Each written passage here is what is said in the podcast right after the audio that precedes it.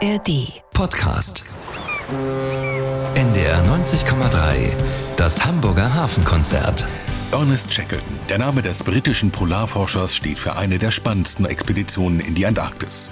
Auch wenn Shackleton nicht der erste Mensch am Südpol war, reiht er sich in die Riege der ganz Großen ein, neben Roald Amundsen und Robert Falcon Scott. Und er wird noch heute als Vorbild verehrt. Nicht zuletzt deshalb, weil er von seiner wichtigsten Expedition, der Endurance-Expedition, trotz des Untergangs seines Schiffes alle Männer nach Hause zurückgebracht hat. Vor 150 Jahren wurde Ernest Shackleton geboren. Herzlich willkommen zur 3613. Sendung. Ich bin Dietrich Lehmann. Moin. NDR 90,3. Wir sind Hamburg. Hamburg. Hamburg. Sie hören das Hafenkonzert bei NDR 90,3. Wir sitzen fest. Maschinen auf Volldampf. Wir sitzen im Packeis fest. Ich war auf schlechte Bedingungen im Weddellmeer gefasst. Aber das hier ist altes Packeis von der hartnäckigsten Sorte. Beunruhigend. Ich ließ die Kessel unter Dampf setzen und schickte alle Männer mit Eispickeln, Sägen und Schaufeln auf die Eisscholle. Doch jede Öffnung, die wir ins Eis schlugen, fror sofort wieder zu. Das Packeis bildete eine feste Mauer um das Schiff. Im Februar 1915 beginnt im Südpolarmeer das Drama um das Expeditionsschiff Endurance und die Mannschaft um Ernest Shackleton. Später wird er sagen, Wir haben Gott gesehen in seiner Pracht, die gewaltige Stimme der Natur vernommen. Wir sind zur nackten Seele des Menschen vorgedrungen. Ernest Shackleton steht in der Reihe der ganz großen Polarforscher. Er gehört zur Riege derjenigen, die als erstes den Südpol erreichen wollen, neben Roald Amundsen und Robert Scott. Geboren wird Ernest Henry Shackleton, so sein voller Name, am 15. Februar 1874 in Irland. Der Leitspruch seiner Familie Fortiduni vincimus, zu Deutsch etwa durch Ausdauer zum Sieg. Ein Motiv, dem sich Shackleton auf ganz besondere Weise verschreibt. Wenn es nach dem Vater gegangen wäre, dann hätte Ernest Medizin studieren sollen. Stattdessen aber zieht es ihn zur Handelsmarine, wo er schließlich sein Kapitänspatent erwirbt. 1901 heuert er als dritter Offizier auf dem Expeditionsschiff Discovery an. Die Expeditionsleitung liegt bei Robert Falcon Scott, der Jahre später unweit des Südpols sterben wird, nach seinem Wettrennen zum Pol mit dem Norweger Roald Amundsen. Scott wählt Shackleton aus, um mit ihm und einem weiteren Expeditionsteilnehmer möglichst weit Richtung Südpol vorzudringen. Auf diesem Marsch Richtung Süden, so wird später kolportiert, verkrachen sich die beiden Briten, auch wenn sie sich öffentlich weiter respektieren. Seine erste eigene Antarktis-Expedition startet Shackleton 1907, die sogenannte Nimrod-Expedition. Sie hat mehrere Ziele. Den magnetischen Südpol erreichen, aber am besten auch den geografischen Südpol. Wahrscheinlich gibt es nur eine einzige Originalaufnahme von ihm, in der er später nach seiner Rückkehr selbst berichtet. The Nimrod, having the party of the British Antarctic Expedition, left New Zealand on the 1st of January 1908. We landed at Cape Royds in the Antarctic, under the great volcano Mount Erebus, at the beginning of February. Ernest Shackleton wird zwar nicht den Südpol erreichen, das gelingt erst einige Jahre später dem Norweger Roald Amundsen, aber er stellt einen neuen Rekord auf, dringt so weit südlich vor wie niemand vor ihm, bis nach 88 Grad und 23 Minuten Süd. Nur etwa 100 Seemeilen vor dem Pol dreht Shackleton mit seinen drei Begleitern um, angesichts von schlechtem Wetter und knapper Lebensmittel. Und natürlich, weil die Kräfte nachlassen. Ja, wir wären die Ersten gewesen. Aber wir hätten alle Vorräte verbrauchen müssen. Auf dem Rückmarsch wären wir verhungert.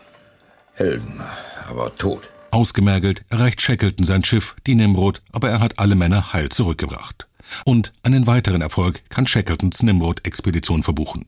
Erstmals wird der magnetische Südpol erreicht. The southern magnetic pole was reached on the 16th of January by three men. They were 122 days out and uh, they did a journey of 1,260 miles. Bei seiner Rückkehr nach Großbritannien wird Ernest Shackleton gefeiert, von König Edward zum Ritter geschlagen. Er darf sich fortan Sir Ernest Shackleton nennen. Trotz der vielen Ehrungen, finanziell ist Sir Edward angeschlagen. Die Nimrod-Expedition hat ihm viele Schulden eingebracht, die er alleine nicht abstottern kann. Shackleton hält sich und seine Familie, er ist inzwischen dreifacher Vater, mit Vortragsreisen über Wasser. An eine neue Expedition ist vorerst nicht zu denken. Noch nicht.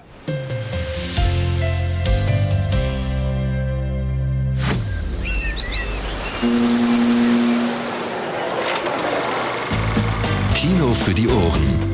Platt, Manche, manche Timpeti. Butsche, Butsche in die See. das plattdütsche Hörspiel. Alle 14 Tage gibt's bei uns die Klassiker aus den NDR-Archiven und ganz aktuelle Produktionen. Christian! Christian, komm raus! Ella, ist es... Marit ist weg! Marit! Lebendige norddeutsche Sprache. Mittwochs ab 21 Uhr bei NDR 90,3, freitags ab 19 Uhr bei NDR Schlager und auch als Podcast in der ARD Audiothek. Fidel, ja. ich, äh, ich fuhr mit jou op Padua. Das ist ein ganz fein Zug von die Johnny. Das plattdütsche Hörspiel. NDR 90,3. Wir sind Hamburg.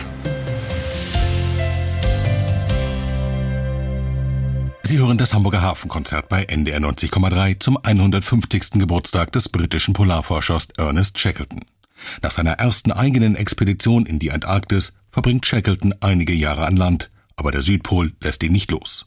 Als der Norweger Roald Amundsen als erster Mensch am Pol steht und Shackletons Landsmann Robert Scott auf dem Rückweg vom Pol ums Leben kommt, setzt sich Shackleton ein neues Ziel, das antarktische Eis mit dem Südpol von Küste zu Küste zu durchqueren. 1913 beginnt Shackleton dann damit, eine Mannschaft für seine neue Expedition zusammenzustellen.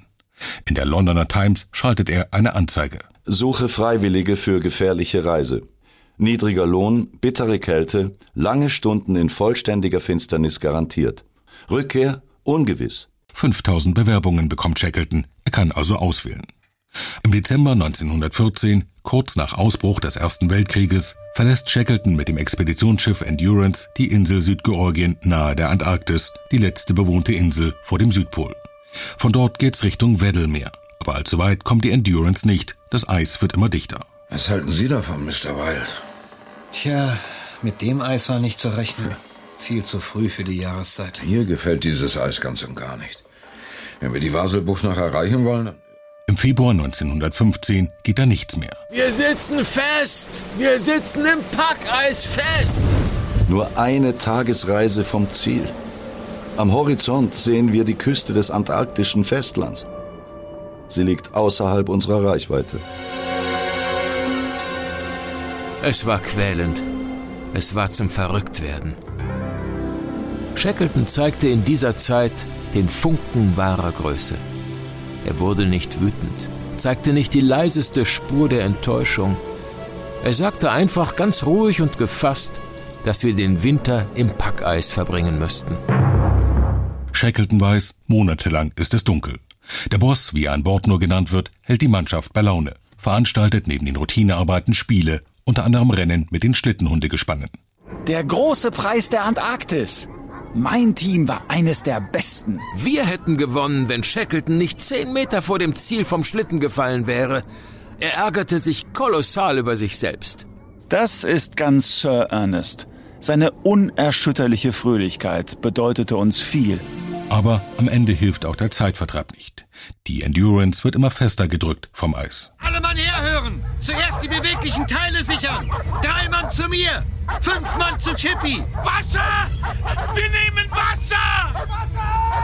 Der Boss stand einen Augenblick starr, dann rannte er nach Achtern. Volldampf! Holz aufs Feuer! Bringt mir die Pumpen zum Lauf! Wasser im Laderaum! Steig! Alle Mann an die Pumpen! Es wurde eine Nacht in der Hölle. Ich habe an den Pumpen geschuftet, bis mir schwarz vor Augen wurde. Dazwischen habe ich mich durch Berge von Kohlen gewühlt, habe Holz geschleppt, habe mit tausend Händen tausend Sachen gemacht.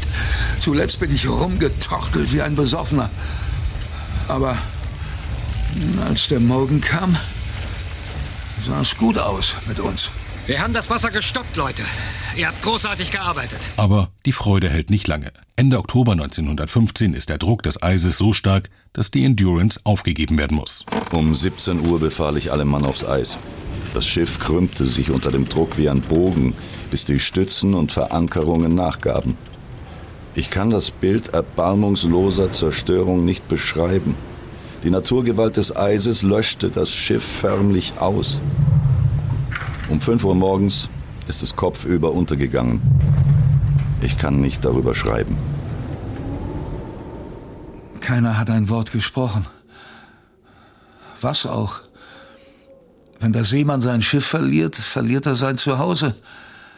Wir standen auf einer riesigen Eisscholle, die Gott verlassen durchs Polarmeer trieb und keine Menschenseele wusste, wo wir waren.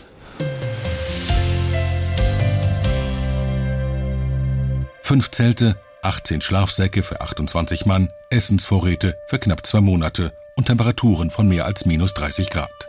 So stehen die 28 Männer um Ernest Shackleton auf dem Eis. Dabei haben sie auch drei Rettungsboote, die sie mühsam beginnen, übers Eis zu ziehen. Das Schiff ist verloren, Männer. Wir dürfen ihm nicht nachtrauern. Wir werden versuchen, zu Fuß die Porlet-Inseln zu erreichen, 350 Meilen westlich von hier. Die Norweger haben da ein Vorratslager angelegt. Auf diesem Marsch können wir nur mitnehmen, was wir unbedingt brauchen. Also weg mit allem, was euch unnötig belastet. Einzige Ausnahme, Mr. Hasi darf sein Banjo mitnehmen. Gegen Trübsalblasen hilft Musik am besten. Schnell ist klar, das Ziel, die Boote übers Eis zu ziehen und so das nächstgelegene Land zu erreichen, ist nicht zu schaffen. Wir haben es versucht, Männer. Aber so werden wir die Porlet-Inseln nicht erreichen. Ich dachte, wir schaffen sieben Meilen am Tag. Aber heute waren es nur zwei. Da wären wir monatelang unterwegs. Und nun? Wie geht's weiter? Wir bleiben erstmal auf dieser Eisscholle. Hier können wir uns sicher fühlen. Und hoffen, dass uns die Scholle ins offene Meer trägt. Vorerst aber richten wir uns ein gemütliches Lager ein und morgen holen wir vom Schiff alles, was wir noch brauchen können. Und dann heißt es wieder warten. Diesmal in einem provisorischen Lager auf einer großen Eisscholle. Wir hockten auf einem gefrorenen Stück Ozean und haben uns nach Kräften amüsiert. Seemannslieder. Da haben dann sogar die mitgesungen, die so musikalisch wie ein Sack voll rostiger Nägel waren.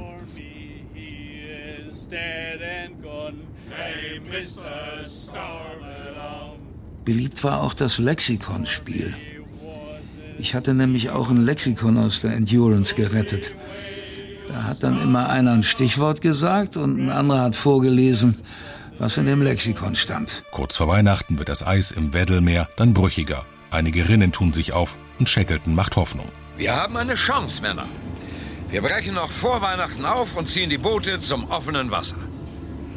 Vorher aber lass uns Weihnachten feiern. Alle Vorräte, die wir nicht mitnehmen können, werden aufgegessen. Das Lager wird abgebaut, alles in die Boote verladen. Und wieder müssen die schweren Gefährte übers Eis gezogen werden. Nachts, weil es tagsüber zu viel taut. Ein Martyrium, dem Shackleton nach einigen Tagen ein Ende bereitet. Kein offenes Wasser ist in Sicht. Die Stimmung wieder am Boden. Also ich habe dem Boss vertraut. Jeden Abend kam er in ein anderes Zelt und hat den Leuten Mut gemacht. Dann saß er mit uns einfachen Deckschrubbern beisammen, hat mit uns Karten gespielt und für Stimmung gesorgt. Es war auch bitter nötig. Die Lebensmittel werden immer knapper. Selbst der Brennstoff, der aus Robbenspeck gewonnen wird, geht zur Neige. Aber nach langem Warten im antarktischen Sommer tut sich etwas. Um 6 Uhr morgens fiel die Entscheidung. Es ist soweit, Männer. Zelte abbrechen. Von unserer Scholle war nicht mehr viel übrig. Nur noch eine hauchdünne Scheibe. Und darauf hatten wir monatelang geschlafen. Gejagt, gekocht, gegessen und gewartet. Zwei Stunden später wurden die drei Beiboote der Endurance zu Wasser gebracht. Das ist Wasser, Peter. Kein Eis mehr. Wir sind frei. Endlich frei. Ich glaub's noch gar nicht. Eigentlich hatte Shackleton vor, mit den Booten die King George Insel anzusteuern, in der rauen Südpolarsee, die unberechenbar ist. Aber als die Crew nach einem Tag und einer Nacht auf dem Meer die Position bestimmen kann, ist klar, dieses Ziel ist nicht zu erreichen. Mal herhören, Männer. Wir haben ein neues Ziel. Die Elefanteninsel. Die Elefanteninsel. Rudern. Tagelang rudern übers offene Meer. Ohne jeden Schutz rudern. Du ruderst noch, wenn du nicht mehr bei Sinnen bist. Mach weiter. Zieht, Männer, zieht. Wenn du abgelöst wirst, müssen sie dir die Hände vom Ruder wegbrechen. So steif gefroren sind die. Elephant Island, eine kleine, unwirtliche, unbewohnte Insel, etwa 250 Kilometer vom antarktischen Festland entfernt. Die letzte Nacht, bevor sie die Insel erreichen, wird eine der härtesten. Schneeböen verdeckten die Sterne und meterhohe Gischt durchnässte uns. Die meisten wirken sehr erschöpft. Die Lippen sind aufgesprungen und rissig, die Bärte durch Frost und salzige Gischt zu bizarren Gebilden erstarrt. Wir froren erbärmlich. Es war jene Nacht, die den Überlebenswillen einiger der Männer brach. Shackleton und seine Mannschaft sind die ersten Menschen, die auf der unwirtlichen Insel Elephant Island an Land gehen. Zum ersten Mal nach einem Jahr und vier Monaten haben sie wieder festen Boden unter den Füßen. Das Hamburger Hafenkonzert bei NDR 90,3. Elephant Island, das ist eine Insel mit gerade einmal knapp 50 Kilometer Länge und einem 1000 Meter hohen Berg, dem Mount Pendragon. Das ist die Zuflucht für die 28 Männer der Endurance-Expedition im Frühjahr 1916. Ein gemütliches Plätzchen war das weiß Gott nicht. Vor uns das grausame Meer, hinter uns Mauern aus Fels und Eis. Über unseren Köpfen hingen wie Balkone an einer Hauswand gewaltige Eismassen, die auf uns herabstürzen konnten. Und zwischen all dem war unser winziger Lebensraum. Ein Steinwurf hierhin, ein Steinwurf dorthin. Das war's. Lang würden wir nicht durchhalten können. Zumal die restliche Welt weiß nichts vom Schicksal der Endurance. Es wird sich also auch niemand auf die Suche nach den Männern der Expedition machen. Wir haben nur eine Chance, Männer. Ich werde morgen nach Südgeorgien aufbrechen. Captain Worsley, Officer Green, Chippy und die Matrosen McCarthy und Vincent begleiten mich. Sobald wir in Südgeorgien sind, werden wir mit einem Schiff zurückkommen und euch abholen. Südgeorgien, das heißt 800 Meilen in einem Boot, das nur sieben Meter lang ist, über den gefährlichsten Ozean der Welt. Eine verwegene Reise. 22 Männer bleiben zurück. Wenn es nur nicht jeden Tag den gleichen Fraß gegeben hätte. Pinguineintopf. Dagegen war das tägliche Stück Zwieback eine Köstlichkeit sondergleichen. Am Morgen hast du ihn angeschaut, mittags hast du dran geleckt und abends hast du ihn mit einem großen Gefühl der Dankbarkeit aufgegessen. Das Boot, mit dem Shackleton und seine fünf Begleiter nach Südgeorgien segeln wollen, das ist die James Kurt, benannt nach einem der Sponsoren der Expedition. Sturm peitschte die Wellen auf. Das Boot sprang wie ein Floh. Einer stand am Ruder, zwei andere schöpften Wasser aus dem Boot. Alle drei bis vier Minuten wurden wir von der Gischt durchnässt. Füße und Beine begannen an der Oberfläche zu erfrieren. Navigiert wird mit Sextant und Tabellen, wenn sich einmal die Sonne zeigt. Dass die Männer um Shackleton die kleine Insel Südgeorgien nicht verfehlen, grenzt an ein Wunder. Auf Elephant Island aber schwindet bei vielen der Zurückgebliebenen die Hoffnung auf Rettung. Bald würde sich das Packeis wieder schließen und dann würde die Antarktis auch diese paar Menschlein beseitigen, die ihr zu nahe gekommen waren. Shackleton und seine fünf Begleiter schaffen das Undenkbare in der James Kurt, dem segelnden Beiboot der Endurance. Sie erreichen Südgeorgien, landen aber auf der Seite der Insel, die einer Walfangstation gegenüberliegt. Und das heißt, die Männer müssen das Gebirge der Insel überqueren, ausgehungert, nur mit dem Nötigsten am Leib. Während dem zermürbenden 36 Stunden dauernden Marsch über die namenlosen Berge und Gletscher South Georgias erschien es mir oftmals, als wären wir vier und nicht drei. Auch Worsley sagte später einmal zu mir, Boss, ich hatte während des Marsches das seltsame Gefühl, dass da noch jemand bei uns war. Shackleton und seine Männer erreichen schließlich die Station von Walfängern. Unsere Gesichter waren schwarz vom Tranrauch, Bärte und Haar dick verfilzt und salzverkrustet. Die Kleidung, die wir über ein Jahr lang ununterbrochen getragen hatten, war unbeschreiblich zerfetzt. Wer zum Teufel sind Sie? Mein Name ist Shackleton. Aber eine Aufgabe wartet noch auf ihn. Die 22 Männer auf Elephant Island abholen. Am 30. August 1916 erreicht Shackleton mit einem chilenischen Schlepper schließlich die Insel. Da draußen ist ein verdammtes Schiff! Die Männer ließen alles liegen und stehen und rannten zum Aussichtsfelsen. Weil ich nicht laufen konnte, mussten Lies und Billy mich tragen. Und dann sah ich es. Ein Schiff. Ein leibhaftiges Schiff hielt Kurs auf unsere Bucht. Ich ahnte, wer da kam. Ach was, ich wusste es. Ich war. ich war. In mir war Jubel. Eine Strickleiter wurde herabgelassen und ein Beiboot ausgesetzt. Und dann stieg ein Mann in das Boot. Und es war natürlich der Boss, unser Boss war es, Sir Ernest Shackleton.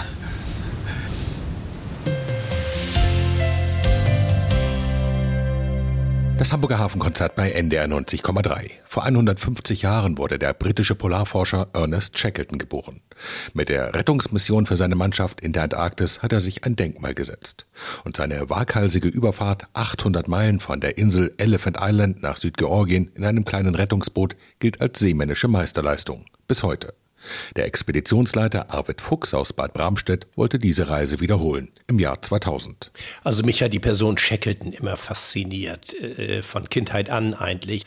Und dann gab es irgendwie Ende der 90er Jahre in der Bonner Kunsthalle eine Ausstellung zur Antarktis. Und dort bin ich hingefahren. Und was ich überhaupt nicht wusste, war, dass es das Originalboot, die James Caird, überhaupt noch gab. Und äh, die Kunsthalle hatte dieses als Leihgabe von dem Dulwich College in London bekommen. Das hatte Shackleton selbst äh, seiner alten Schule, seinem alten College geschenkt. Äh, das war für mich völlig neu und wo ich so davor stand vor diesem Boot, vor dem Originalboot und es auch anfassen konnte, da hat es irgendwie Klick gemacht. Da habe ich gesagt, also äh, ich war vorher durch die Antarktis gelaufen mit Reinhold Messner zusammen. Das war ja eben halt die Idee Shackletons gewesen, weshalb er überhaupt mit der Endurance aufgebrochen war. Und während dieser Durchquerung hat man ja viel Zeit nachzudenken und da wurde mir klar, dass diese Durchquerung im Vergleich zu der Rettungsmission, zu der Shackleton gezwungen war, äh, ja, ein Spaziergang war. Wie ich dieses Boot nun vor mir sah, habe ich gesagt, also äh, es schreiben so viele Leute über Shackleton etwas, äh, die nicht mal in der Antarktis gewesen sind, geschweige denn irgendwie auf Augenhöhe mit Shackleton gewesen sind. Ähm, das musst du selbst mal nachvollziehen. Äh, zum einen als eine Hommage an diesen großen Polarfahrer. Auf der anderen Seite gab es eben auch viele Fragen, die sich mir stellten, warum er so und nicht anders entschieden und reagiert hatte. Und ich glaube, diese Entscheidungswege nachzuvollziehen geht wirklich nur, wenn man sich, wie gesagt, auf Augenhöhe begibt. Dann hast du das Boot nachbauen lassen. Wie geht man davor? Na, das war schwierig, weil das Boot gehört dem, dem College und es war damals, weil es so einen Shackleton-Hype gab auf einer Weltreise. Es befand sich dann, wie ich den Plan gefasst hatte, nach äh, Bonn, reiste es dann nach New York und war dort in einer Ausstellung und wir bekamen tatsächlich die Genehmigung von dem College an Bord zu gehen und dieses Boot zu vermessen. Und äh, mit diesen Maßen sind wir dann zurückgegangen, sind zu einem äh, Bootsbaumeister gegangen, der das dann für uns, ein Schiffbauingenieur, äh, der das gezeichnet hat. Und dann habe ich dieses Boot genau eins zu eins auf der kleindänischen Werft, wo ich ja auch mit der Dagmar Horn immer bin, äh, nachbauen lassen als Replik. Und der Grund, warum ich das genau so haben wollte wie das Original, war nicht nur aus Authentizitätsgründen, sondern auch aus der Überlegung heraus, dass das Originalboot gut gewesen sein muss, sonst hätten die das nicht überlebt. Und vor uns gab es eine irische Expedition, Leute, die ich auch gut kenne, mit denen ich befreundet bin, die das mit einem so ungefähren Nachbau versucht hatten, aber leicht gebaut mit Epoxy und so, wie man heute halt moderne Boote baut. Die sind dreimal durchgekentert und nach der dritten Kenterung haben sie sich abbergen lassen und das Boot an Ort und Stelle versenkt. Und ich habe mir gesagt, also dieses Originalboot muss etwas haben, was sie sicher von Elephant Island hin nach Südgeorgien gebracht hat. Und diese Überlegung ist aufgegangen. Es ist ein furchtbar unbequemes Boot, aber es ist seetüchtig und es äh, liefert das, was man am nötigsten in diesem Seegebiet braucht, und das ist Seetüchtigkeit. Nach Elephant Island, abgelegen in der Antarktis, kommt man ja nicht einfach so. Wie, wie, wie bewerkstelligt man das, dass man mit so einem Schiff, das man hier in Europa hat gebaut, äh, dann dahin kommt? Ja, wir haben es damals äh, von Hamburg aus in einen Container verladen und dann ist es ganz normal auf einem Containerschiff äh, über, ich glaube, Buenos Aires dann nach Ushuaia an die Südspitze Südamerikas gekommen. Die Dagmar ist auf eigenem Kiel auch runter äh, weil wir da ja auch eine Filmdokumentation gemacht haben. Und ähm, dann ist es von Ushuaia aus damals auf die Hanseatic, ein Kreuzfahrtschiff von Hapag-Lloyd, verladen worden, weil das Boot war wiederum zu groß, um es nur auf die Dagmauern zu verladen.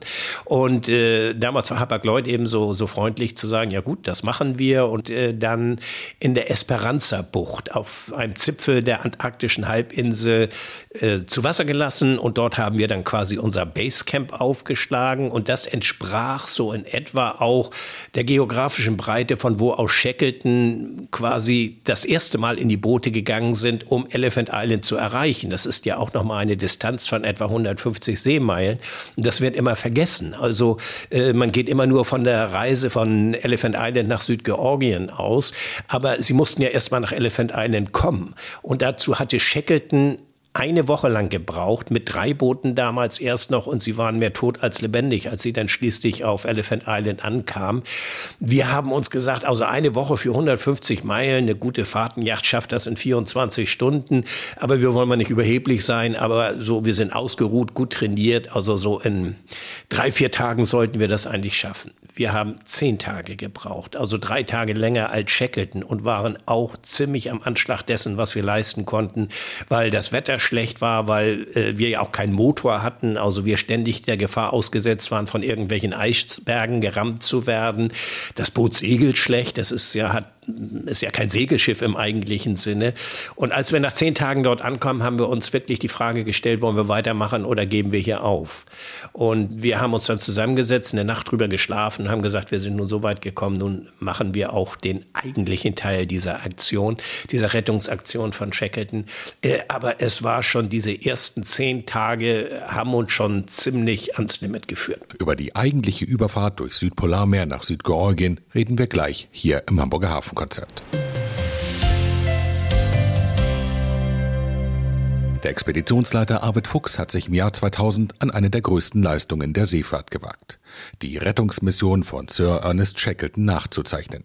In einem kleinen segelnden Holzboot 800 Meilen durch Südpolarmeer von Elephant Island nach Südgeorgien. Das war im, äh, nach dem Jahreswechsel, also es war eigentlich noch im antarktischen Sommer. Shackleton war äh, deutlich später unterwegs und ich habe auch immer gesagt, das, was Shackleton gemacht hat mit seinen Leuten, ist nicht zu toppen. Also äh, wir sind freiwillig dort aufgebrochen, gut ausgerüstet, wussten, was auf uns zukommt im Grunde genommen.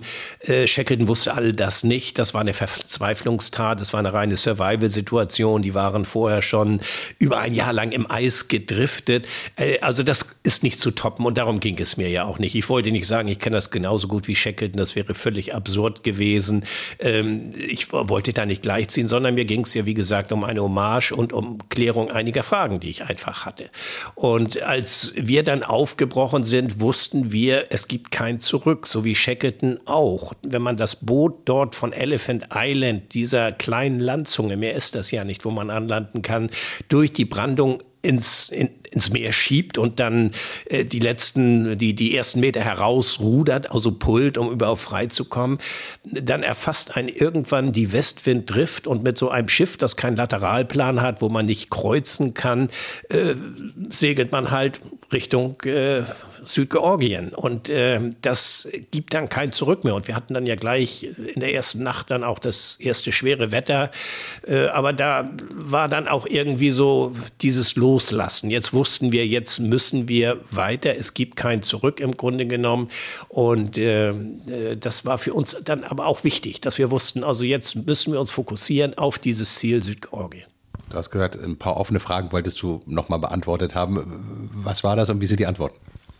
Also eine Frage bestand äh, darin, äh, warum er nach Südgeorgien gefahren ist. Die Insel ist äh, ja 800 Seemeilen entfernt und sozusagen eine Stecknadel im Ozean. Warum ist er nicht nach Kap Horn gesegelt?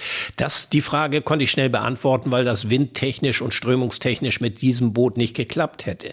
Aber er hätte zu den Falklandinseln segeln können, was auch sicherer gewesen wäre und die hätte er sicherlich gefunden und das wäre eine Alternative gewesen, von der ich überzeugt bin, dass es heute noch noch die bessere und sichere gewesen ist. Aber er hat sich für Südgeorgien entschieden und es gibt da ja auch diese schöne Anekdote, die an Bord der James Caird äh, stattfand und die überliefert ist. Einer der Männer im Boot hat dann gefragt, sag mal Skipper, was ist eigentlich, wenn deine Navigation nicht stimmt, mit Sextanten, künstlichen, mit Sextanten und nautischen Tabellen zu navigieren, in dem Wetter und Seegang ist extrem schwierig. Und da soll er geantwortet haben, ja, wenn wir Südgeorgien nicht treffen, dann ist das nächste Land, auf das wir treffen, Irland. Dann sind wir alle zu Hause. Das ist natürlich äh, ja ein Joke gewesen, weil wenn sie Südgeorgien nicht getroffen hätten, dann wären sie alle verloren gewesen. Also es, es gab danach kein Land, keine Rettung, nichts. Sie mussten diese Insel treffen. Und das war eben halt aber typisch Shackleton, alles auf eine Karte setzen, genauso wie dann die daraus resultierende Durchquerung Südgeorgiens. Das ist so, als wenn man die Westalpen durchqueren will. Wir haben das ja damals auch gemacht, allerdings mit entsprechender Bergausrüstung. Die hatten ja gar nichts. Und dass sie das überlebt und geschafft haben, grenzt wirklich an ein Wunder. Das Hamburger Hafenkonzert zum 150. Geburtstag von Sir Ernest Shackleton. In Großbritannien, der Heimat des Polarforschers, wird Shackleton heute verehrt und ist hoch angesehen. Deshalb ist es auch nicht verwunderlich, dass die Briten ein großes Interesse daran hatten, das Schiff von ihm, die Endurance, im Weddellmeer wiederzufinden. Mehrere Versuche gingen schief, bis schließlich vor rund zwei Jahren eine neue Suchmission gestartet wurde. Mit dabei auch Wissenschaftler aus Norddeutschland, wie die Meereisphysikerin Stefanie Arndt. Mit ihr hat meine Kollegin Anja Grigoleit über die besondere Suche gesprochen. Steffi Arndt, Expeditionsfahrten in Polargebiete sind für dich ja wirklich nichts ganz Ungewöhnliches. Aber dann geht es ja meistens für deine Forschung zum Meereis, zum Schnee auf dem Meereis.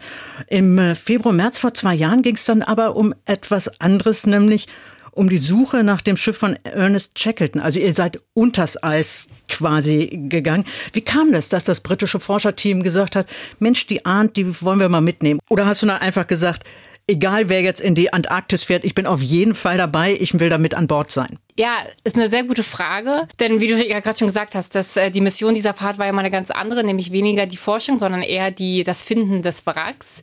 Ähm, aber genau das war einfach der Punkt, wo wir ähm, nicht nur ich als Person, sondern wir auch als Alfred Wegener Institut für Polar- und Meeresforschung ähm, ins Spiel kamen, weil wir natürlich eine enorme Expertise in dem Gebiet haben. Äh, wir fahren dort regelmäßig mit Polarstern hin und in den letzten Jahren, wenn immer es um Meereisarbeiten in dem Gebiet ging, war ich tatsächlich selber mit an Bord und genau dadurch kam dann meine Expertise Expertise ins Spiel, ähm, dass wir angefragt wurden, ob wir die Suche in dem Sinne unterstützen können, als dass wir ähm, für die Meereisnavigation unterstützen können, ähm, falls es dazu kommt, dass äh, ein Eiscamp aufgebaut werden muss, sprich das ähm, Schiffswrack am Ende vom Eis aus gesucht werden muss, ähm, dass wir dann helfen bei der Schollenauswahl, was ist wo, wie und wo kann man sich erarbeiten. Und das Ganze aber trotzdem auch damit verbunden, dass ich dort auch meine Forschung machen konnte. Also auch das war von vornherein klar, dass ich nicht nur für die Logistik sozusagen mitkomme, sondern dann auch die Möglichkeit nutzen möchte, möchte, meine eigene Forschung da voranzubringen. Wie kann man sich das genau vorstellen, dass ihr euch da schon auskennt? Das ist ja jetzt nicht so, wie, wie man sagt, hier, wir gehen mal mit dem Förster in den Wald, der kennt da jeden Baum und, und da werden wir schon was finden, sondern das ist ja mehr, mehr, mehr, Eis, Eis, Eis. Genau, es ist für den Laien erstmal so, ja, im Wesentlichen weiß. Für das ein bisschen geschultere Auge erkennen wir dann zum Beispiel aus der Luft, ja, was wären geeignete Schollen gewesen, um darauf ein Camp aufzubauen. Wir hatten ein großes Team ja auch von Rift und Noise mit an Bord, die vor allem diesen Satellitensupport gemacht haben, also dass wir halt regelmäßige Daten ähm, aus dem All sozusagen bekommen haben, die uns dann also auch in der Navigation unterstützt haben. Und da hilft es halt einfach am Ende, wenn man jetzt kein Neuling ist, sondern wenn man einfach schon da war, weiß, diese Daten ähm, einzuordnen und dann aber vor allem auch das, was wir dann tatsächlich vor Ort sehen, das Eis, ähm, dort dann auch mit unterstützend zu sein, was ist jetzt sinnvoll, wie, wo lang zu fahren. Man wusste ja aus den Aufzeichnungen her, wo die Endurance das letzte Mal quasi gesehen wurde. Wo, wo ist man jetzt, wo hat man jetzt gestartet mit der Suche und wie lief die Suche ab? Wir hatten zwei letzte Positionen, ein paar Tage bevor das Schiff gesunken ist und dann den Tag, nachdem das Schiff gesunken ist, weil eben damals ja die Positionsbestimmung noch über Sextanten stattgefunden hat, sprich über die Positionierung der Sonne. Und genau am Tag, als das Schiff gesunken ist, wie es der Zufall so wollte, war es natürlich bewölkt und dementsprechend gab es keine genaue Position. Jetzt könnte man ja sagen, okay, wir haben zwei Punkte, wir ziehen dazwischen eine Gerade, irgendwo da muss das Schiff liegen. Ganz so einfach ist es aber nicht, weil Meereis eben nicht nur von A nach B driftet. Und deswegen wurde dann aber basierend auf diesen Punkten eine Suchbox aufgespannt, sozusagen, in einer Größe von 18 mal 33 Kilometern. Also echt so ein bisschen so wie die Nadel im Heuhaufen schon an der Stelle. Und dann sollte innerhalb dieser Suchbox äh, dann eben die moderne Technologie zum Ozeanboden runtergelassen werden und wann halt wirklich der Ozeanboden komplett abgescannt werden. Ihr seid ja alle, ich sag mal, offiziell mit großem Optimismus gestartet. So, so ganz unter uns jetzt mal hier. Hast du gedacht, dass das klappen könnte? Nein, ganz ehrlich nein. Weil einfach klar war, dass auf der einen Seite ähm, dieses Gebiet, wo das Schiff gesunken ist, ist normalerweise mit extrem viel Meereis bedeckt. Und das war sozusagen meine Befürchtung Nummer eins, dass wir nie im Leben diese Box erreichen und wir dann tatsächlich diese Option ziehen müssen, wir bauen Camps auf dem Eis auf. Und damit wäre halt eine enorm hohe Unsicherheit gewesen und extrem wenig Möglichkeiten dann auch tatsächlich am Ende des Tages diesen, die Tauchroboter runterzulassen. Und dann, wie gesagt, ne, man hat irgendwie so eine Position, da soll es halt irgendwie irgendwo sein und jetzt scannst du halt den Boden ab und suchst halt was noch kleineres als die Nadel im Heuhaufen im Grunde genommen. Und wenn ihr jetzt gesagt habt, also da und da wäre eine gute Position, da könnte man diese Tauchroboter runterlassen und dann würdest du dann freien Tag, Füße hoch, Sonnendeck oder? Nee, wir hatten Meereis, war gut bedeckt, aber man kann immer, kam immer gut mit dem Schiff durch. Das heißt, was passiert ist, ist, dass der Tauchroboter, man hat an der Scholle festgemacht, also das Schiff ist in eine Scholle reingefahren. Dann wurde der Tauchroboter runtergelassen.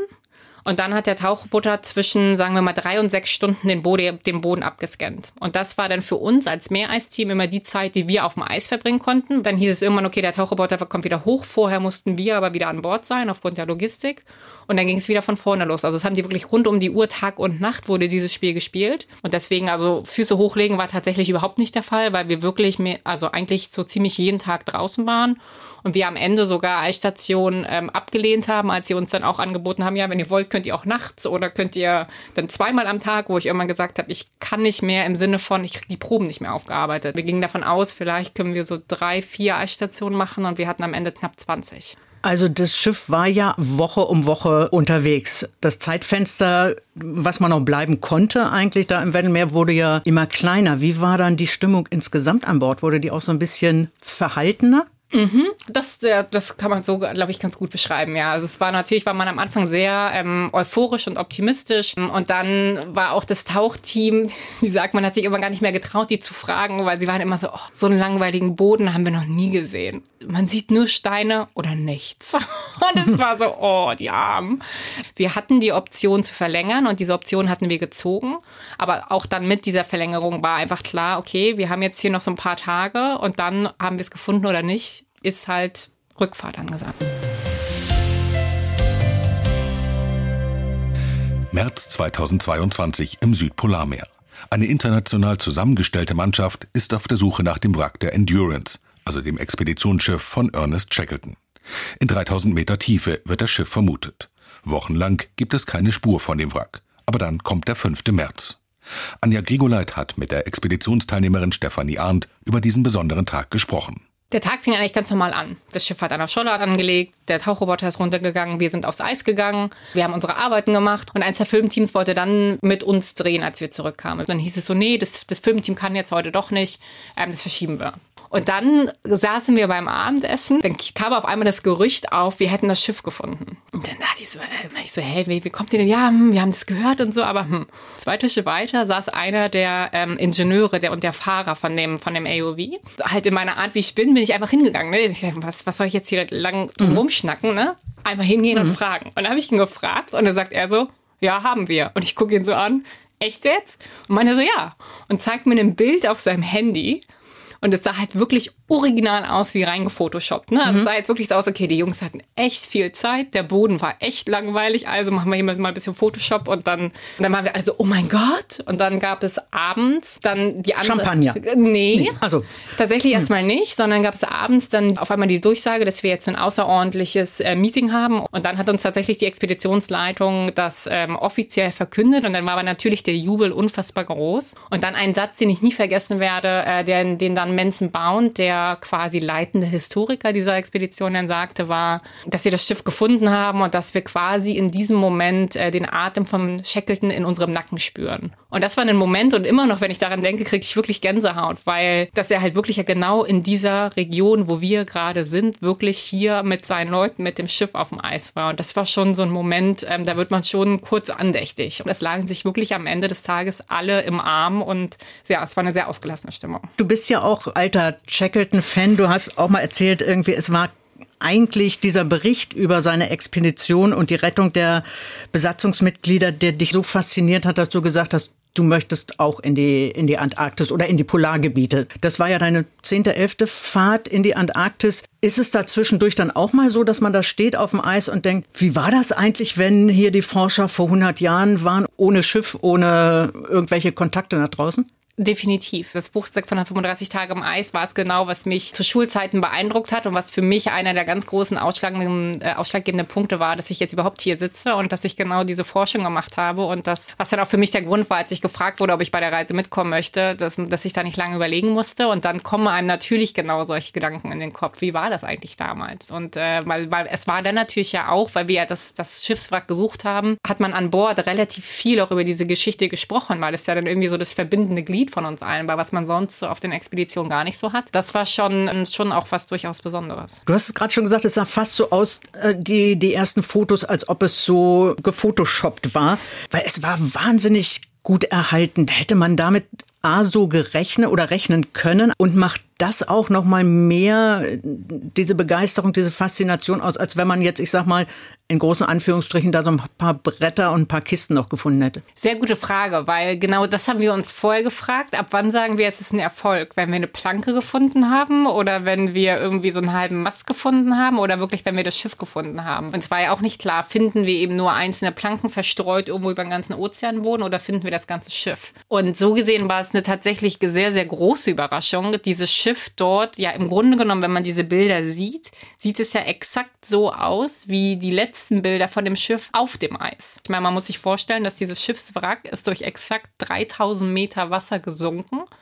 Und es ist halt so gut erhalten und aufrecht stehend da umgekommen. Damit hat keiner gerechnet. Ihr habt es aber ein paar Tage erstmal für euch behalten, weil ihr es genießen wolltet oder was lief in den Tagen ab? wir wollten den Ruhm, wir wollten das Schiff für uns. Ja.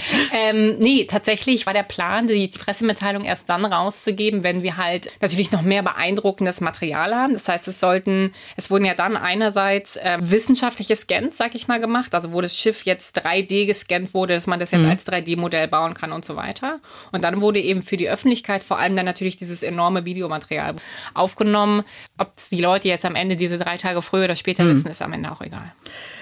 Was passiert mit dem Wrack? Ähm, es steht unter Weltkulturerbe, also dass es halt sozusagen dort bleiben soll. Und auch als wir es jetzt gefunden haben, hatten wir die ganz klare Auflage, dass das Schiff nicht angefasst werden sollte. Das heißt, alle Videoaufnahmen sind wirklich nur von weitem. Es wurde nichts angefasst, nichts berührt, nirgends reingetaucht oder sonst irgendwas. Es gibt diese 3D-Scans, es soll jetzt in, in Museen ausgestellt werden als dieses 3D-Gefüge sozusagen. Es soll dann mit natürlich den entsprechenden Brillen und so weiter, dass man sich wirklich daher reinversetzen kann, ohne dass man jetzt tatsächlich da den ganz großen Tourismus in den Staaten.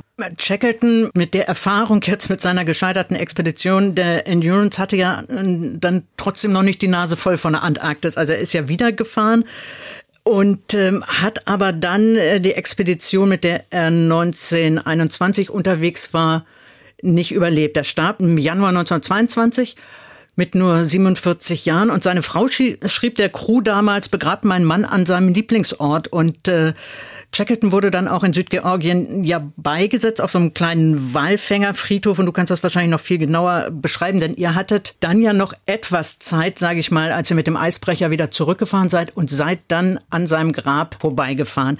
War das nochmal so der genau richtige Abschluss für diese Fahrt? Das war der ganz, ganz genaue und beste Abschluss, glaube ich, für uns alle für diese Reise, weil das sozusagen die Geschichte rund gemacht hat. Wir haben so einen kleinen Abstecher gemacht, sind dort rangefahren und dann gab es an seinem Grab quasi nochmal eine Zeremonie, wo der Expeditionsleiter gesprochen hat, wo der Historiker gesprochen hat, wo der Kapitän von unserem Schiff ähm, gesprochen hat und wo wir dann im übertragenen Sinne, Sinne Shackleton in Bildern sein Schiff zurückgebracht haben. Ich war da vorher auch tatsächlich noch nie. Das ist auch insgesamt insgesamt ein ganz spannender historischer Ort, weil das ja immer noch so dieser, diese verlassene Walfangstation ist. Und ja, also es war, hätte für mich und für uns, glaube ich, alle nicht schöner enden können. Sagt die Meereisphysikerin Stefanie Arndt im Hamburger Hafenkonzert. Im Mai 1917 kehrt Sir Ernest Shackleton nach Großbritannien zurück. In Europa herrscht der Erste Weltkrieg. Shackleton, nach mehreren Jahren unterwegs, kommt mit der neuen Situation schwer zurecht. Manchmal denke ich, ich kann gar nichts gut, außer in der Wildnis sein. Nur mit Männern. Schreibt Shackleton an seine Frau. Der einst gefeierte Mann wird von Selbstzweifeln geplagt, sagt der Expeditionsleiter Arvid Fuchs. Einige der Leute, die er gerettet hatte, starben zwei Wochen später irgendwie im Ärmelkanal, weil das Schiff versenkt wurde. Das hat ihn zerrissen. Also die Leute, die er nun wirklich unter Einsatz seines Lebens auch da äh, gerettet hatte, die starben nun in einem seiner Meinung nach völlig unsinnigen Krieg. Und äh, er sagte, die Liste, äh, die, es gab so eine Ehrenliste der gefallenen Soldaten. Äh, und er sagt also, das nennt man jetzt Ehrenliste, wenn, wenn, wenn Menschen äh, quasi einfach totgeschossen werden. Trotzdem, Shackleton meldet sich zum Kriegsdienst, obwohl er dafür eigentlich mit über 40 schon zu alt ist. Eingesetzt wird er unter anderem in Nordrussland. 1920 beginnt Shackleton damit, eine neue Expedition zu planen. Erst ist vom Nordpol die Rede, später wieder von der Antarktis. Ein vermögender Schulfreund stellt ihm Geld zur Verfügung, mit dem das Expeditionsschiff Quest gekauft und ausgerüstet wird. Mit modernster Technik, mit Messgeräten, elektrischem Strom, sogar ein Flugzeug soll an Bord kommen. Der Plan, die Dampfmaschine auf dem Schiff gegen einen Dieselmotor zu ersetzen, scheitert aber. Trotzdem startet Shackleton 1921 und nennt als Ziel den antarktischen Kontinent umrunden und verschollene subantarktische Inseln finden. Auf ins große Unbekannte. Die Quest verlässt London. Tausende drängten sich heute entlang St. Catherine's Dock, London Bridge und Tower Bridge, um Sir Ernest Shackletons Schiff zuzujubeln. Sobald die Quest sich in Bewegung setzte, erhob sich ein donnerndes Hurra aus der Menge, die auf Kisten, Ballen und Fässern stand und den kühnen Abenteurern zuwinkte, die in ferne Gegenden am Ende der Welt aufbrachen. Seine Expedition mit dem Schiff Quest war eigentlich mehr eine Flucht. Er hatte massive Alkoholprobleme, er rauchte viel, er hatte Herzprobleme offensichtlich. Schon die Anreise Richtung Antarktis ist von Pannen geprägt. Immer wieder muss ungeplant ein Hafen angelaufen werden, etwa um die Dampfmaschine zu reparieren. Am 1. Januar 1922 schreibt Shackleton in sein Tagebuch Angst hat sich tief in mich gewühlt. Denn bis zum Ende des Jahres ist alles schiefgegangen. Maschine unzuverlässig, Kessel gesprungen, Wasser knapp, heftige Stürme. Vier Tage später stirbt Ernest Shackleton, als sein Expeditionsschiff Quest gerade in Südgeorgien ist. Und zwar an einem Herzinfarkt. Einer der Männer der Quest, der schon mit Shackleton an der Endurance-Expedition teilgenommen hat, soll den Leichnam Richtung Großbritannien begleiten. In Uruguay erreicht ihn eine Nachricht von Shackletons Witwe. Sir Ernest solle lieber in Südgeorgien bestattet werden, in Grütviken, dem Anfang und dem Ende vieler Expeditionen in die Antarktis. Von dort war Shackleton auch mit der Endurance aus aufgebrochen, dorthin kehrte er nach über 600 Tagen im Eis zurück. Sein Grab gibt es noch heute. Das ist schon eigenartig, wenn man vor diesem Grab steht. Es gibt da so eine kleine Zeremonie. Man wusste, dass Shackleton dem Whisky sehr zugetan war und das ist nicht despektierlich gemeint, aber man trinkt ein Whisky und äh, gibt ein kleines Gläschen Whisky aus sein Grab.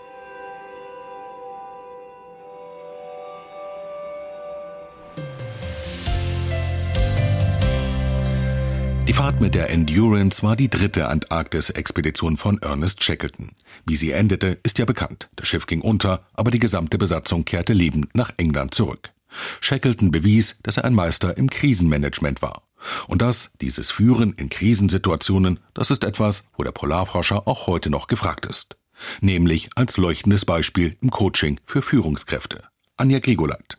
Gibt man mal die Worte Ernest Shackleton und Führungskräfte in eine Internetsuchmaschine ein, dann gibt's schnell über 700.000 Treffer. Junior Manager Schulung, Coaching-Seminare, Vorträge, Bücher, YouTube-Videos. Die Fahrt der Endurance ist ein Paradebeispiel dafür, wie man eine Katastrophe in einen Triumph umwandelt und Shackletons Führungsqualitäten sind genau das Richtige, um auch heutzutage Unternehmen aus einer Krise zu führen. Opfern Sie sich selbst auf geben sie alle verzichtbaren Privilegien auf. Was in der Antarktis zum Überleben wichtig war, steht heute genauso in zahlreichen Ratgebern, wie zum Beispiel diese Sätze. Streichen Sie unnötige mittlere Managementebenen. In Notsituationen ist direkte Führung wirksamer. Ein, wie es heute heißt, personenorientierter Führungsansatz. Die Mannschaft der Endurance hatte es verstanden und folgte ihrem Boss, wie sie Shackleton nannten. Der Physiker auf der Endurance, Reginald W. James, sagte später einmal, die Qualität der Führung war es, die der Mannschaft die Sicherheit gab, dass sie aus dem Schlamassel selbstverständlich rauskommen würde. Shackleton verdankte seinen Erfolg einer Mischung aus Kameradschaft, Entschlossenheit, Loyalität, Verantwortungsbewusstsein und Optimismus. Und natürlich der Tatsache, dass er nicht auf einmal getroffenen Entscheidungen beharrte. Scheuen Sie nicht davor, Ihre Meinung zu ändern, wenn Sie erkennen, dass Ihr Plan nicht funktioniert. Sie wirken nicht unentschlossen, wenn Sie die Logik Ihrer Veränderung erklären. Die Werte, die Ernest Shackleton von seiner Familie übernahm, halfen ihm dabei, seinen Führungsstil zu entwickeln. Und auch seine Misserfolge bei früheren Expeditionen. Lernen Sie aus Fehlern der Vergangenheit, Ihren eigenen und denen anderer.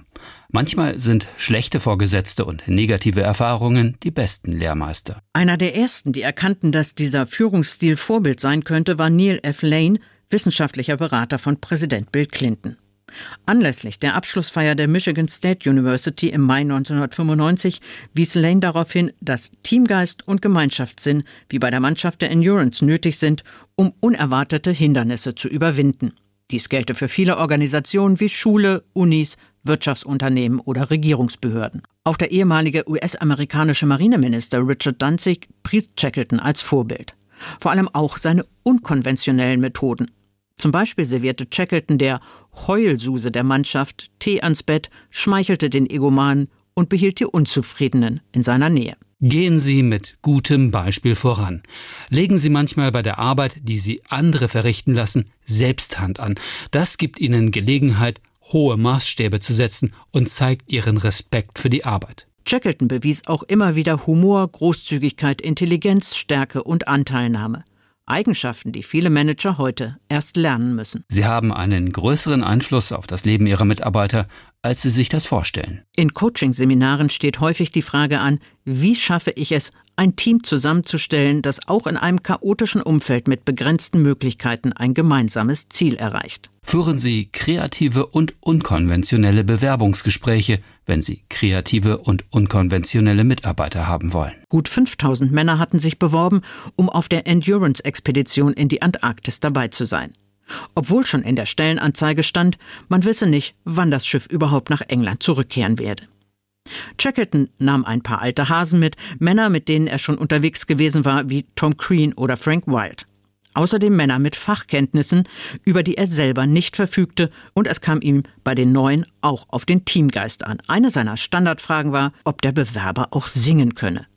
Es müsse nicht wie Caruso sein, aber mit den Jungs mitgrölen, das müsste doch drin sein, so erinnerte sich der Physiker Reginald W. James an sein Bewerbungsgespräch. Aber, und das sagen auch die Coaches heute, man muss die Mannschaft auch pflegen. Seien Sie großzügig mit allem, was das Wohlbefinden Ihrer Mitarbeiter steigert. Dazu der Tipp. Halten Sie regelmäßig Veranstaltungen ab, um den Teamgeist zu stärken. Als die Endurance feststeckte, ließ Shackleton unter anderem die Mannschaft auf dem Eis Fußball spielen. Er spornte seine Männer zu Diskussionsabenden an und es gab Musik- und Theateraufführungen. Nachdem das Schiff schon fünf Monate im Packeis feststeckte, schrieb Frank Hurley in sein Tagebuch: Die Kabine ist durchdrungen von einer dichterischen Atmosphäre. Macklin verfasst in seiner Koje Gedichte und ich tue das Gleiche.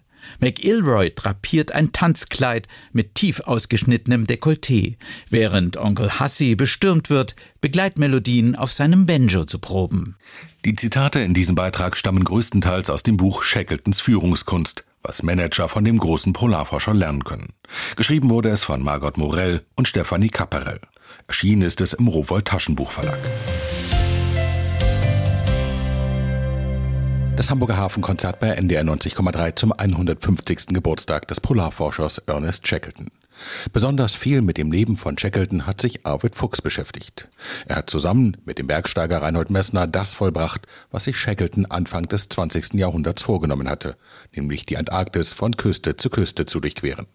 Und er ist mit einem Nachbau des Rettungsbootes von Shackleton die Route des Briten nachgesegelt in der stürmischen Antarktischen See. Shackleton ist, glaube ich, kein so ein sorgfältiger Planer gewesen, wie beispielsweise Amundsen oder andere Zeitgenossen. Die kannten sich ja alle. Das waren ja, man muss sich äh, auch die Zeit einfach mal vor Augen führen. Die waren damals Megastars. Das waren Popstars. Das waren Idole, wirklich, diese Polarfahrer. Ähm, es ging ja auch nicht darum, dass äh, irgendeiner von denen jetzt nur persönlich erfolgreich war, sondern es ging ja immer auch um, um Pathos, um König und Vaterland. Also wenn, wenn äh, Amundsen erfolgreich war, war, dann war das nicht nur Amundsen, sondern dann war das äh, Norwegen, äh, was erfolgreich war. Und so war, wie, wie Scott eben äh, starb auf, bei diesem Wettlauf mit Amundsen, äh, da scheiterte eine ganze Nation. Und, und das war eben auch diese schwere Bürde, die sie mit sich trugen. Und bei Shackleton war das nicht anders. Äh, mich hat an Shackleton immer fasziniert, dass er ja aufgebrochen ist, eigentlich, äh, ja, ich unterstelle ihm das jetzt mal, ohne das Böse zu meinen, äh, fast, äh, ja, die Katastrophe der Scheitern gesucht zu haben. Also es gab ja Warnungen, bevor er mit der Endurance in die Wedellsee hineinfuhr. Es war ein schlechtes Eis, ja. Es gab Warnungen zuhauf von den Walfängern, die gesagt haben, das geht dieses Jahr überhaupt nicht, wenn es überhaupt geht, aber in diesem Jahr schon mal gar nicht. Er ist trotzdem gefahren. Wohl wissen, dass er damit wahrscheinlich irgendwie auch ins Desaster hineingesegelt ist. Aber es ist fast so, als wenn er ja diese Herausforderung gesucht hat, äh, irgendwie im im Scheitern über sich selbst hinauszuwachsen. Und das ist ihm eben auch gelungen. Das bewundere ich an ihm, dass er authentisch gewesen ist. Er hat äh, sich, wie die Endurance untergegangen ist, aufs Eis gestellt. Sie waren insgesamt 28 Mann, also die 27 Mann scharten sich um ihn und die waren ihm nicht alle wohlgesonnen. Nicht? Also die haben gesagt, du Shackleton hast die Schuld jetzt, dass wir alle sterben und dass wir alle verloren sind und keiner bringt uns hier raus. Wir können nicht kommunizieren, nichts. Und da hat sich Shackleton in die Reihe seiner Leute gestellt und hat gesagt, hier stehe ich, Ernest Shackleton und ich verspreche jedem, der sich mir anschließt, ihn hier heil nach Hause zu bringen. Das zu sagen ist das eine, aber dass die Leute ihm das in dieser Situation geglaubt haben, das ist seine Lebensleistung. Er ist authentisch geblieben und die haben gemurrt und waren nicht alle seiner Meinung, aber sie haben gesagt, also wenn es einer schafft, dann er. Und das ist wirklich diese Lebensleistung von ihm, denn er hat sein Versprechen ja auch gehalten. Aber man könnte auch, wenn man böse wäre, sagen, blauäugig oder irgendwie fahrlässig. Ja, das kann man durchaus sagen. Äh, er hat äh, ja äh, sicherlich, denke ich, Planungsfehler dort gemacht. Das kann man als fahrlässig oder als überaus risikofreudig bezeichnen, wie auch immer. Also er hatte sich ja vorgenommen, die Antarktis zu durchqueren, was damals, glaube ich, auch in dieser Form logistisch noch gar nicht möglich gewesen ist, ernährungstechnisch und, und, und ähm, ja, ausrüstungstechnisch.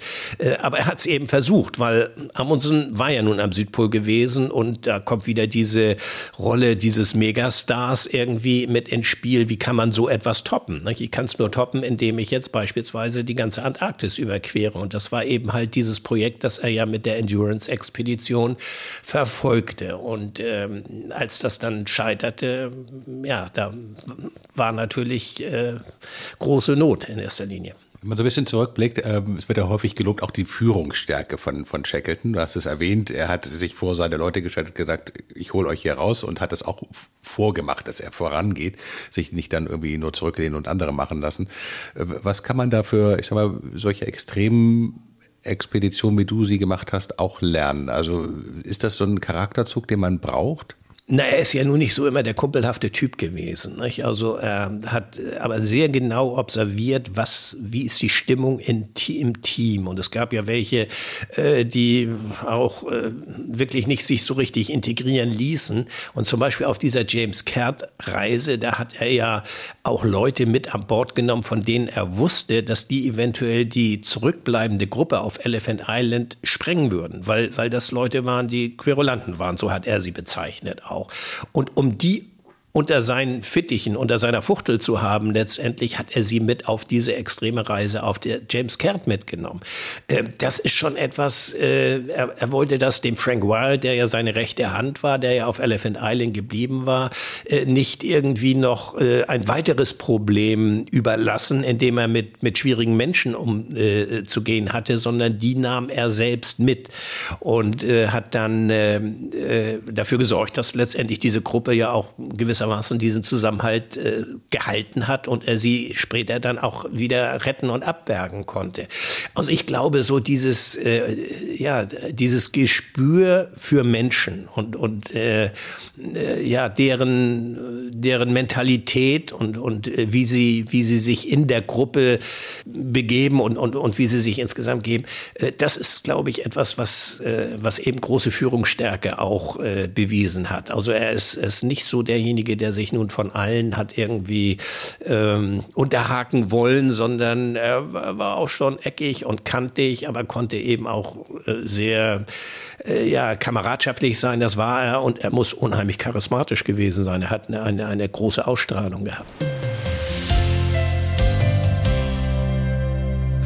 Das war sie, die 3613. Sendung des Hamburger Hafenkonzerts. Wenn Sie mehr über den britischen Polarforscher Ernest Shackleton wissen wollen, empfehle ich Ihnen unbedingt das Buch 635 Tage im Eis von Alfred Lansing. Das ist zwar schon in den späten 50er Jahren erschienen, aber heute noch spannend zu lesen.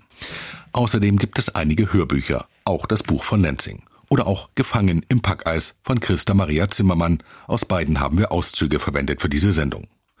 Und wenn Sie sich einmal anschauen wollen, wie klein und zerbrechlich das Rettungsboot von Shackleton war, mit dem er seine Reise von Elephant Island nach Südgeorgien gemeistert hat, der Nachbau, mit dem Arvid Fuchs die Reise wiederholt hat, steht im Internationalen Maritimen Museum in Hamburg. NDR 90,3 Das Hamburger Hafenkonzert. In der kommenden Woche dreht sich hier im Hamburger Hafenkonzert alles um Gewürze. Woher stammen sie eigentlich? Was kommt per Schiff im Hamburger Hafen an? Und wie werden Gewürze gelagert und verarbeitet? Das alles im Hamburger Hafenkonzert am kommenden Sonntag ab 6 Uhr und noch einmal am Abend um 19 Uhr. Und natürlich in unserem Hafenkonzert-Podcast. Zu hören in der NDR Hamburg App oder in der ARD Audiothek.